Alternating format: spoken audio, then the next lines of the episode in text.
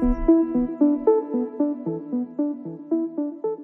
pues eh, Diana, lo primero que os diría es que eh, el lobby, eh, o decir lobby en España, es casi un sinónimo de poder en la sombra, ¿no? En este sentido yo creo que Hollywood y las películas han hecho un poco de daño a esta, a esta imagen, siempre los intereses oscuros de las corporaciones y, sin embargo, bueno, pues hay que hacer mucha pedagogía para poder revertir esta, esta imagen, ¿no?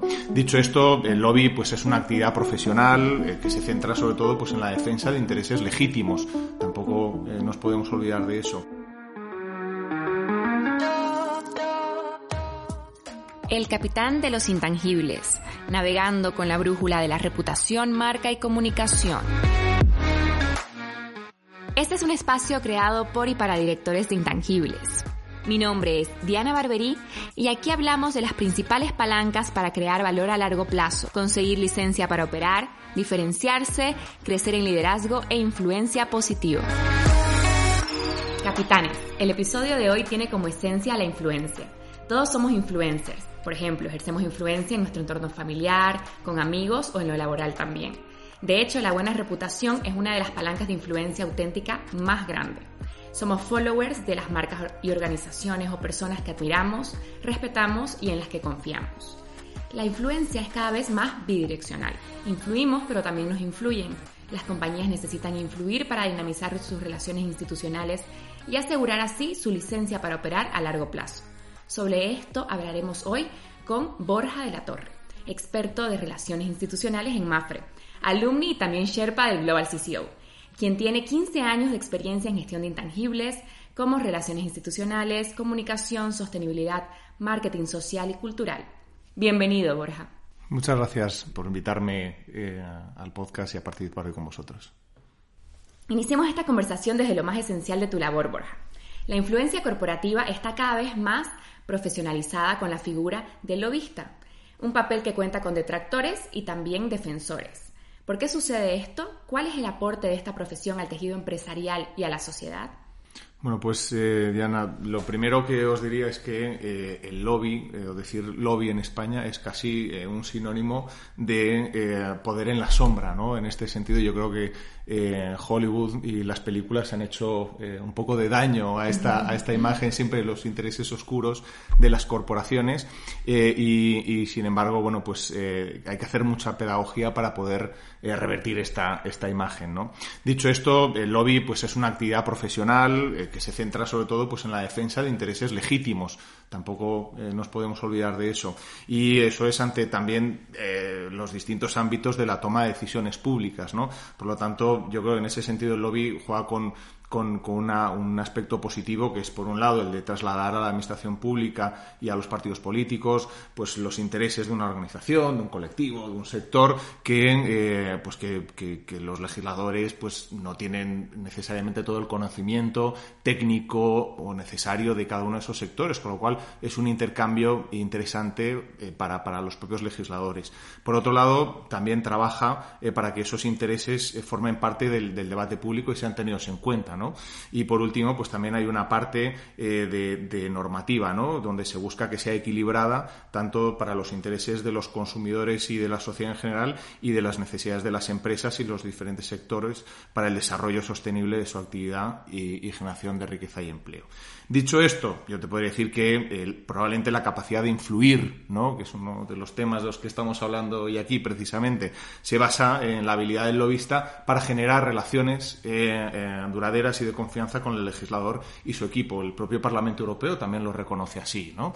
Y, en este sentido, pues dicho esto, yo os diría que, el lobby pues es una actividad que desarrollan organizaciones de todo tipo, no solo las grandes empresas, como te decía antes, a las que parece que está más más vinculado ¿no? esta, esta idea, sino también pues la pequeña y mediana empresa, asociaciones, think tanks, ONGs. Quiero decir que no es algo exclusivo de, de un sector, aunque sí que es cierto que son los sectores más regulados por lo general, los que más desarrollan esta labor de lobby, pues farma, transporte, energía, alimentación, telecos, banca, quiero decir, los, los habituales del ámbito de la regulación. Mm, dicho esto, en Estados Unidos y en la Unión Europea, pues es una práctica habitual y, y legitimada, pero en España todavía tenemos mucho camino por delante y eh, apenas algunas comunidades autónomas o administraciones locales pues tienen este, este, este, han puesto en marcha registros de transparencia, por ejemplo, ¿no? o, de, o de, reuniones o de relaciones con grupos de interés. Simplemente eh, por, por acabar la aportación a esta pregunta, te diría que eh, la aportación de, esta profesión, vaya, al tejido empresarial y de, y la sociedad, se puede, digamos, ambientar en cinco cositas muy puntuales. La primera, la participación del proceso en la toma de decisiones públicas. La segunda, la mejora de la interlocución del gobierno con los representantes de la, de la sociedad civil. La tercera, facilita los decisores de información técnica eh, y sectorial ¿no? para su, su labor legislativa, les facilita esa información Cuarto, yo diría que promueve el debate público sobre asuntos eh, eh, de interés general y diversos. Y quinto, pues que, es una, que es una herramienta que ayuda el, lobby ¿no? a las empresas a estar informadas y a conocer cuáles son también las prioridades públicas. Por lo tanto, es bidireccional. ¿No? Entonces, bueno, eso es un poco el, el panorama en el que nos movemos, vaya. ¿no? Y efectivamente el entorno geopolítico eh, cambiante, incierto, tan volátil, sumado también a los riesgos crecientes como guerras o pandemias, está elevando esa importancia estratégica de la función de lobista o el director de asuntos corporativos. Por ello es imprescindible ¿no? unir esos intereses públicos y privados para buscar soluciones a grandes problemas. Hablemos ahora del éxodo empresarial que vivió Rusia por las consecuencias reputacionales que podrían sufrir las compañías si no cesaban sus operaciones allí. Al inicio de la guerra, multinacionales como Inditex, Google o Microsoft se retiraron de este país, perdiendo así millones de euros y dejando a sus empleados sin trabajo. Esta es una decisión muy complicada y deja claro que las empresas tienen un papel que desempeñar en esta agenda pública. ¿Cómo crees que hay que incorporar inteligencia de contexto en la toma de decisiones empresariales? ¿Qué dificultades ves que existen para gestionar las relaciones institucionales cuando la empresa tiene ese rol tan internacional? Bien, ahora justo que mencionabas el caso eh, de Rusia, ¿no? yo creo que es, es, muy complicado ponerse de perfil ante una situación como, como esa, ¿no? tan, tan terrible como supone la guerra que estamos eh, eh, viendo a diario entre, entre Rusia y, Ucrania. Los intereses económicos al final no pueden estar por encima de las vidas de las personas. Y probablemente te diría que eh, eh, el alineamiento eh, que estamos viendo a lo largo de estos meses por parte de la comunidad internacional, tanto desde lo público como desde lo privado, es un alineamiento contra Rusia. pues es un alineamiento que si pensamos un poco, echamos la vista atrás, eh, a mí me cuesta encontrar eh, referencias anteriores si no es remontándonos casi hasta los grandes enfrentamientos o conflictos bélicos del siglo XX. ¿no? O sea que eh, quiero decir que es algo muy, muy potente. ¿no? Dicho esto, si ya nos habíamos acostumbrado ¿no? a un entorno buca, tal y como había terminado el siglo XX y, tal y como comenzábamos el siglo XXI, ¿no? con, con todo lo que ya llevamos vivido en, en, esta, en estos 22 años, eh, pues con esas características de volatilidad e incertidumbre, ahora ya estamos pasando al entorno Bani, ¿no? Entonces, al final, donde eh, la, fragilidad y la inquietud pues son precisamente los elementos característicos. En este contexto, eh, te diría que la generación de inteligencia para la organización para la que uno trabaja se ha convertido en la parte fundamental, aún más si cabe, de la labor de las relaciones institucionales. Y eh, de esta forma, pues, eh, ¿por qué? Porque cuando llega el momento de la toma de decisiones, pues estas se pueden adoptar con la mayor cantidad posible de información en la mano y por eso es necesario tener esa, esa, esa inteligencia y, por lo tanto, ¿cómo la puedes tener? Pues creando, trabajando, puliendo, mm, conservando las eh, relaciones con todos tus grupos de interés. Y eh, por lo tanto pues eh, tienes que para trabajarlas y mantenerlas tienes que tenerlas actualizadas no por decirlo de una manera. Y eh, es la única forma que, que, tienes de conseguir que esa inteligencia pues esté siempre fluyendo y que la toma de decisiones sea cuando llegue pues lo más ágil acertada y rápida posible no o sea que yo creo que es, es importante. Sobre las mayores dificultades a las que nos enfrentamos en la digamos en en la gestión ¿no? de, las, de las relaciones institucionales, mm, probablemente eh, es, eh, yo, yo, diría que es aquellos casos en los que te cambian los interlocutores de manera muy, eh, muy rápida o, de manera frecuente. ¿no? Al final hay unas relaciones de, de, confianza y de durabilidad que cuando esos interlocutores cambian con frecuencia no da tiempo a tejer con la misma fortaleza con la que eh, sería deseable. ¿no? En el caso concreto de España, por ejemplo, tenemos una referencia muy clara y es que en cuatro años llevamos tres gobiernos ¿no? Eh, y el último, y en esta legislatura, eh, apenas casi dos años después de, las elecciones, ya se ha producido también una renovación importante de ministros. Entonces, eso te obliga a un ejercicio constante ¿no? de, precisamente de, mantener una interlocución con tus grupos de interés y volver a construir esa confianza esto de la que te hablaba hace un momento. ¿no? Eh, y cuando la organización tiene una proyección internacional, pues entonces esa dificultad pues, se multiplica. ¿no? Eh, cada país tiene sus particularidades, algunos stakeholders varían necesariamente de un territorio a otro, entonces identificarlos, construir eh, puentes de unión, generar confianza, abrir líneas de diálogo mantener engrasadas esas relaciones, pues es probablemente el mayor desafío que nos encontramos en el ámbito de las relaciones institucionales, al menos en mi opinión, estés donde estés. Esto te pasa en España o en Tombuctú, vaya, yo creo que es así. Anticiparse y adaptarse a los cambios globales son esas dos tareas tan importantes para el CCO. Por ello se deben evaluar las amenazas y oportunidades que para el mundo representan estos cambios geopolíticos con el fin de definir una agenda futura de acción válida, estratégica y con visión estratégica también de los intangibles en las empresas. En este sentido, las políticas públicas, la regulación y las expectativas de los stakeholders impactan en la licencia para operar de la empresa. Hace falta un diálogo constante, como comentabas, y transparente, crear colaboración y alianzas entre sectores para exponer una posición. En este sentido, ¿Cuáles crees que son las claves para dinamizar y fortalecer las relaciones institucionales? Mm, mira, Diana, yo aquí creo que hay cuatro claves que son fundamentales. ¿no? La primera es tener claro la bidireccionalidad de las relaciones institucionales. Es decir, eh, los grupos de interés, eh, públicos y privados, tienen que mantener un elevado nivel de transparencia, de fiabilidad y de confianza para conseguir que esas alianzas público-privadas eh, se puedan, eh, que se vayan a generar, vaya, pues sean ricas y, duraderas, ¿no? Así, eh, pues mientras, digamos que a las administraciones públicas se les exige principios de gobierno abierto, como, pues, rendición de cuentas, participación ciudadana, integridad pública, en el caso, digamos, de, de la contraparte, pues esa contraparte debería guiarse por principios de influencia basados más bien pues en la ética, la profesionalidad, la colaboración. ¿no?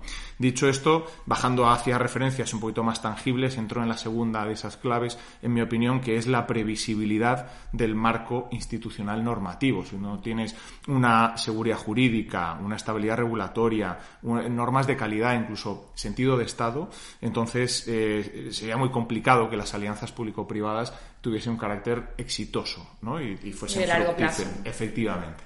Eh, si pensamos en estos factores, además, por ejemplo, como herramientas, eh, para atraer, eh, hacer crecer, consolidar inversión extranjera, ¿vale? Por ejemplo, pues en ese caso el protagonismo de las relaciones institucionales es todavía aún mayor. ¿Por qué? Porque ya intervienen en la generación de riqueza, de empleo y de bienestar. ¿Vale? El tercer, la tercera clave que te diría para mí es importante es la comunicación, fundamental. Si tú no sabes comunicar, si no tienes claro los mensajes, si no tienes claro tus interlocutores, eh, los canales, eh, los, los, focos de presencia institucional eh, no los tienes bien identificados, va a ser muy difícil que tú hagas llegar tu mensaje, consigas comunicarlo, ¿no? Al final va de esto, ¿no? De trasladar los mensajes adecuados, ¿no? De, para intentar influir, ¿no? Y, en ese sentido, eh, pues, eh, digamos, cada reunión, cada aparición pública, cada intervención requiere trabajarlo, trabajar todos esos, esos ámbitos. ¿no? Y por último, algo que yo creo que es esencial, probablemente evidente, casi de perogrullo, pero que, que probablemente es, es la, la, parte fundamental o la clave para mí más importante, es que es el componente personal. ¿no? Y por lo tanto, eh, las relaciones institucionales, como su nombre indica, son relaciones. relaciones. Es decir, son eh, eh, interacciones entre personas, ¿vale?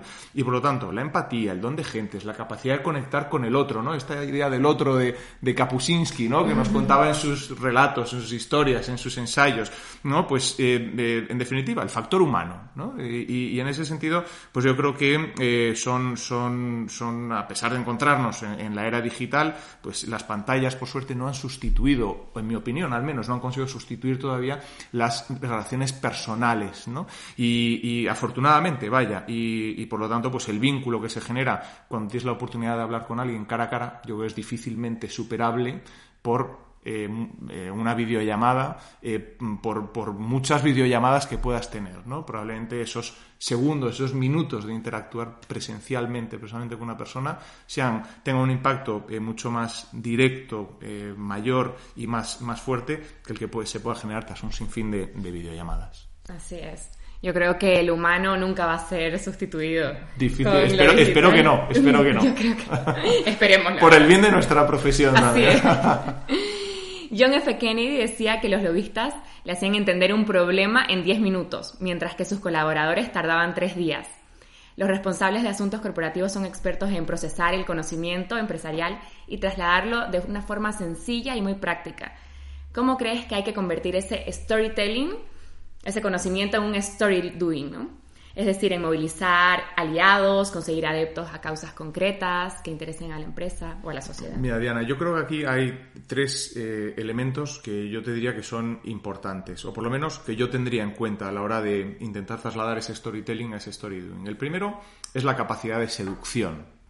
No, al final, la sociedad en la que vivimos y desarrollamos eh, nuestra actividad es una sociedad en la que cada vez la idea de vencedores y vencidos gusta menos y por lo tanto en la que eh, ya no se trata tanto de vencer, sino de convencer, ¿no? Y, puede parecer evidente, pero no siempre lo es. Hay que conseguir que las personas y organizaciones pues te sigan eh, porque tu propuesta es buena, ya no solo para sus propios intereses, sino para el progreso de la sociedad. Y aquí es donde creo que entra en juego un elemento que cotiza cada vez más al alza y que en esta casa de Corporate Excellence pues conocéis muy bien como es el propósito, ¿no?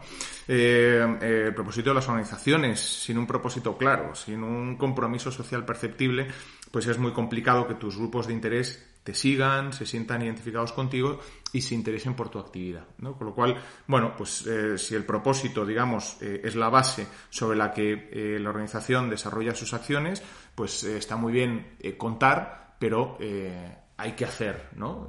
y probablemente diría que el orden es al contrario, ¿no? Primero se hace, para luego comunicarlo, ¿no? Para luego eh, contarlo. O sea que eh, creo que eso, eso es eh, fundamental. Y ahí es donde entra, o creo yo, la segunda clave, que es la coherencia y la capacidad de adaptación. Si cada organización tiene sus intereses comerciales o estrategias corporativas, sus decisiones como empresa, que es muy legítimo, el producto o servicio que ofrecen debe estar también alineado con su misión, su visión, sus valores y su propósito, por supuesto. ¿no? Eh, esto es muy importante porque al final aquí nos estamos jugando la reputación ¿vale? Algo que aquí también conocéis muy bien, ¿verdad? Eh, lo que implica cumplir compromisos y generar confianza. Fíjate que dos palabras, ¿no? Compromisos y confianza para una organización, para una empresa, ¿no? Al final eh, son, son dos palabras con una fuerza eh, espectacular. ¿no?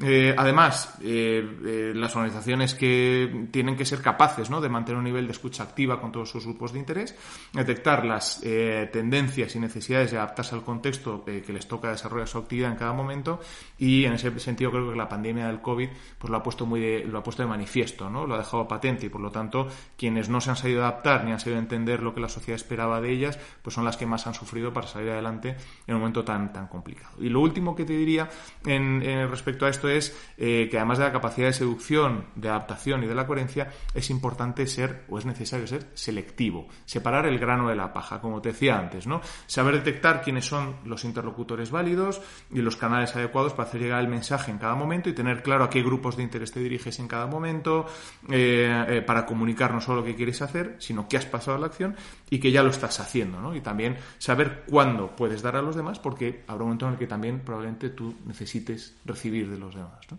Entonces, bueno, es un poco las, las tres eh, claves que, que te diría. Borja, ¿y tú mides la influencia de tu gestión? Yo creo que la, la, la, influencia eh, eh, es complicada de medir. Al final estamos hablando de intangibles eh, y por lo tanto es, es, difícil. ¿no? no existe un estándar único, al menos en mi opinión, de, de, éxito ¿no? para, para, rastrear y medir pues, precisamente el éxito de las relaciones institucionales. digo que no existe un estándar en el sentido de que cada organización tiene su forma de trabajarlas y por lo tanto a cada una le sirve una metodología o un sistema diferente. ¿no? en función, por supuesto, de su actividad sus objetivos estratégicos. Al final, pues, se trata de una labor de largo recorrido que eh, no se suele agotar en una acción puntual, sino que va un poco eh, más allá ¿no? Eh, en el tiempo. Esto, eh, que sea complicada, no significa que no se pueda medir, ¿no? que sea imposible. Por lo tanto, yo creo aquí pues, el nivel de interacción con tus grupos de interés, la participación en la agenda eh, público-privada o el trabajo para lograr una mayor presencia de marca son aspectos que sí se pueden medir y que contribuyen a entender mejor la evolución del impacto ¿no? de, la, de la influencia en la gestión de la organización. Con todo, eh, yo sí creo, al menos es mi opinión, que esta medición, no sé si la palabra es que es más fácil, pero sí creo que es menos compleja eh, cuando la actividad de relaciones institucionales va mucho más teledirigida eh, a la influencia directa en el regulador y o el legislador, y por lo tanto para tratar de influir en textos legislativos concretos. ¿no? Ahí yo creo que es, es más fácil detectar esa, o poder realizar esa medición, pero bueno, en cualquier caso eh, es un intangible y, tiene su complicación. Tiene su complicación. De hecho, la medición de intangibles ha avanzado muchísimo en el último siglo, cada vez se cuenta con más KPIs, más herramientas, modelos para medir nuestro trabajo, pero es verdad que queda muchísimo camino por recorrer en ese ámbito, ¿no? Lo que sí es evidente es que son activos invisibles, pero que tienen una repercusión tangible y muy visible luego en el negocio. Correcto. Pasemos a la sección del podcast resume en una frase. Dinos, Borja. ¿Qué, opinas sobre el futuro de los asuntos corporativos? Bueno, con lo que me enrollo voy a intentar ser lo más sucinto posible, eh, pero bueno, sobre el futuro de los asuntos corporativos yo te diría que los veo cada vez más relevantes y, colaborativos, ¿no? Y con un protagonismo creciente eh, de las alianzas y colaboraciones público-privadas de las que pues eh, tanto o tanto venimos hablando, sobre todo en los últimos tiempos, y que tanto protagonismo están alcanzando, ¿no? ¿Lobby? El lobby, pues el lobby eh, yo te lo definiría eh, más que en una frase en tres adjetivos. Transparente, legítimo y regulado. Dicho esto, eh, en España tenemos la suerte de contar con la Asociación de Profesionales de Relaciones Institucionales, APRI, eh, que lleva cerca de 15 años defendiendo la transparencia del lobby y la legitimidad de esta profesión, así como la importancia de desarrollarla eh, desde la ética y la profesionalidad. Por lo tanto, pues es necesario que los legisladores, especialmente los de ámbito nacional, doten de una mayor transparencia, ¿no? Lo veníamos mencionando antes, su actividad y promoviendo pues esos registros de transparencia como los que ya existen en, en, las, en todas las instituciones de la Unión Europea y es curioso en apenas algunas comunidades autónomas. Eh, Madrid, eh, Cataluña. Cataluña, de hecho, fue la primera en España en tener un registro de transparencia y de, grupos de interés. Eh, Valencia creo que ha sido la última, pero creo que no hay más de cuatro o cinco. Algunas administraciones locales lo tienen, pero muy pocas, ¿no? Y, eso llama la atención. Es cierto que en los últimos tiempos se están dando pasos en este sentido. Por ejemplo, en, las Cortes, sé que, sé que en ambas cámaras pues se está trabajando precisamente en las, las propuestas para, para sacar adelante esos registros de transparencia, pero lleva tiempo y, llama la atención que una cosa casi tan evidente eh, cueste tanto tiempo sacar eh, adelante. ¿no? Eh, en, cualquier caso, bueno, pues es fundamental contar una vez más con un marco regulatorio que nos ponga a todas las organizaciones, a todas las empresas, frente a las mismas reglas de juego. Y así será mucho más fácil poder ejercer el lobby y hacer esa pedagogía por la transparencia y la profesionalización del lobby. ¿Y de Global CCO?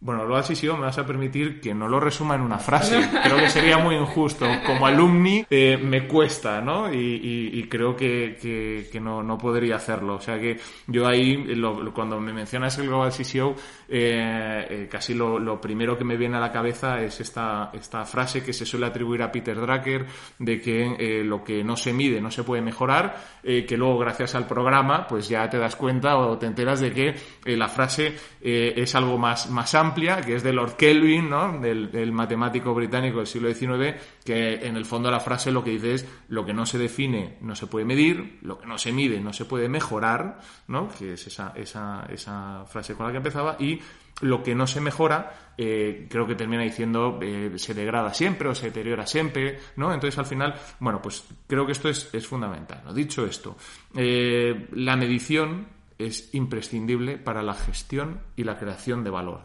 El directivo de cualquier organización tiene que conocer el estado de ciertos parámetros eh, que son clave pues, para planificar, establecer objetivos, controlar resultados, tomar decisiones. En definitiva, es fundamental llevar a cabo eh, la función, o sea, para, perdón, para llevar a cabo la función eh, directiva creo que es fundamental medir, la medición. Y en un entorno pues, en el que cada vez se miden más cosas, eh, pues es fundamental que exista un programa eh, como, el, como el Global CCO, ¿no? encima con Corporate Excellence y con ESADE detrás, eh, especializado en, la gestión de intangibles y que se nutre pues, de los inputs de casos reales de grandes empresas que, como Mafre en mi caso, pues formamos parte de esta, de esta estupenda casa que es Corporate Excellence. ¿no? Dicho esto, pues este programa se ha convertido para mí en una herramienta de casi imprescindible, diría yo, ¿no? de, si quieres entender el mundo en el que vivimos y hacia dónde nos dirigimos. Y en este año, pues en el que celebramos el décimo aniversario, además del, del, programa, ¿no? pues me alegro de que siga avanzando con, de manera firme, ¿no? con, con paso firme y eh, formando pues cada vez a, más eh, colegas de profesión. Así que, eh, bueno, pues como dirían los ingleses, ¿no? Lo de larga vida al rey, pues larga vida al Global CCO. Muchísimas gracias por tu valioso tiempo y contribuciones, Borja. He disfrutado muchísimo, muchísimo escuchándote. Ojalá muchos vean la influencia con tu prisma desde la ética, la transparencia, influir en positivo, no solo velando por los intereses de la empresa, sino también por la sociedad y el planeta. Os animo a todos a seguir a Borja en LinkedIn porque es muy activo y siempre publica contenido de actualidad y grandísimo interés. Lo intento, lo intento, lo intento. Pero bueno, pues muchas gracias eh, Diana por invitarme y a Corporate Excellence por, por pensar en mí para, para este podcast y, bueno, pues, pues animo a todos, desde luego, a quien se lo esté pensando, a que no lo dude y, y se una al programa del Global CCO porque no se va a arrepentir jamás. Muchas gracias a ti.